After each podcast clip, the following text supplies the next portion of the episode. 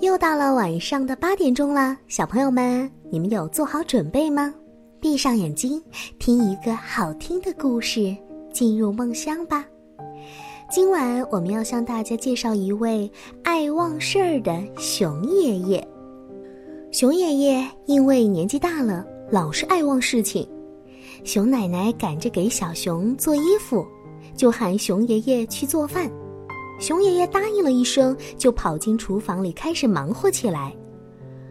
吃饭的时间到了，熊奶奶坐到饭桌前，等着熊爷爷把烧好的米饭端上来。熊爷爷来到灶台前，一手拿着勺子，一手掀开锅盖。哎，怎么回事儿啊？这锅里面只有一锅翻滚的开水，却连一粒米都没有。嗨，原来啊，熊爷爷烧了开水，也淘进了米，最后却忘记把米放进锅里了。熊爷爷给老朋友写了封信，寄了出去。没过几天，邮差呀就来到家门口，把信还给了熊爷爷。熊爷爷别提多高兴了，觉得老朋友的回信啊实在是太快了。接过信一看，哎。怎么还是自己寄出去的那一封呢？再仔细瞧一瞧，哎呀，原来是忘了贴上邮票，信给退回来了。熊爷爷连连摇头：“哎呦，老喽老喽，记性啊真不好。”于是熊奶奶想出一个办法，她在墙上、桌子上、柱子上，甚至熊爷爷的身上都贴上了纸条。把熊爷爷该办的事情全都写在上面，这样熊爷爷只要记得随时看纸条就行了。一眨眼，快过新年了。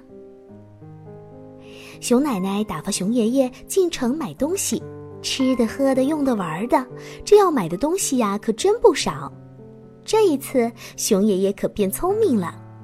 没等熊奶奶发话，就把购物单一张一张的别在了身上，还得意的喊来熊奶奶：“瞧，这一次我肯定不会落下任何东西。”熊奶奶一看，笑弯了腰，太滑稽了。如果说这个样子进城，每个人都会停下来看一看熊爷爷的。熊奶奶一边取下熊爷爷身上的纸条，一边说：“你呀。”把想要买的东西写在手心里不就行了吗？熊爷爷推开房门，刚要上路，熊奶奶又在后面叮嘱了一句：“嗨，千万别忘了砍一棵树回来，咱们要做新年树的。”熊爷爷张开手心，上面粗粗的写着两个字“砍树”，于是呀，点点头表示明白了。熊爷爷又分别来到小松鼠、小白兔还有小刺猬的家，问他们在新年里最想得到什么样的礼物，并把东西一一的记在手心里。因为熊爷爷和熊奶奶邀请他们今天晚上到家里去开联欢会，到时候每个动物都会有一个特别的新年礼物。熊爷爷在城里呀转了大半天。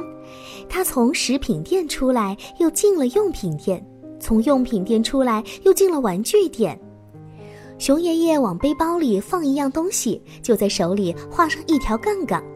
渐渐的，他手心里的杠杠越来越多，背上的大包裹是越来越沉了。最后，熊爷爷看看手心，上面只剩下“砍树”两个字了。他回头看看自己背上的背包。里面呀，再也装不下任何东西了。于是他心满意足地舒了一口气，出了城，向森林深处走去。熊爷爷走进树林里，冬天的树林很舒朗，一眼就可以望到很远的地方。地上铺着厚厚的枯树叶，踩上去就会发出咯吱咯吱的声音，听起来相当悦耳。熊爷爷打量着身边的每一棵树，杨树、桦树、榆树的叶子已经掉光了，嗯，显然它们不是很适合做新年树。他转来转去，忽然眼前一亮，发现了一棵碧绿挺拔、枝繁叶茂的松树。这时候，熊爷爷有些累了，他想坐在树下抽袋烟，歇上一会儿。熊爷爷坐在树下抽着烟，看着层层叠叠的树叶，闻着香香的树脂味儿，想起从前自己还是一个小熊的时候，也常常这样坐在树下，浑身沾满了清香的树脂，吃着树下长出来的红草莓。甜甜的、凉凉的草莓汁儿染红了嘴巴。有时候，蜜蜂会在树上做个巢，那金色的蜜汁儿能使自己馋上好久好久。春天，山雀爱在树枝上唱歌，然后搭个巢，生出几个漂亮的蛋来。后来，就是在这树下认识了那时很年轻的熊奶奶。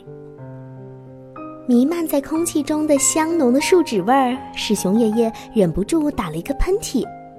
这时，有几片白白的雪花从空中飘落下来。他抬头看了看天空，发现时间已经不早了，该回家了。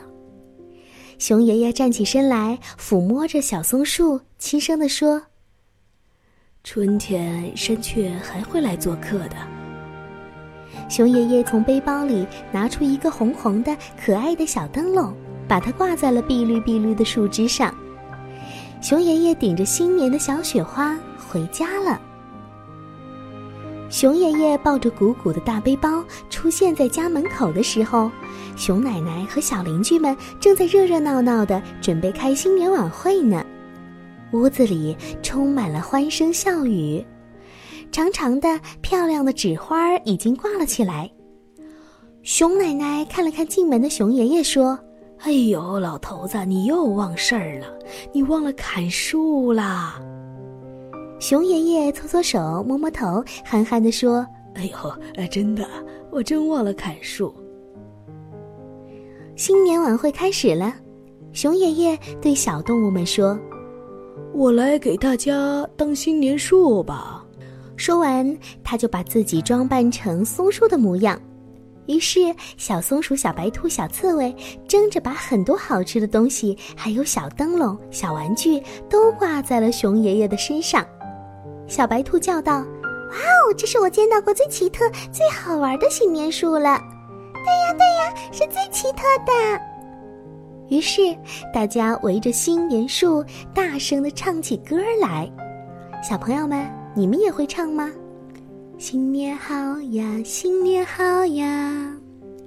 熊爷爷突然想起森林里挂着小灯笼的绿色小松树，悄悄地说：“哎呀，祝那棵小松树也新年快乐！”善良的熊爷爷没有像光头强那样随意的砍伐树木，嗯，这一点可是要大大的表扬一下哦。好啦，宝贝们，我们今晚的故事呢就说到这儿了，明晚咱们不听不散呢，晚安。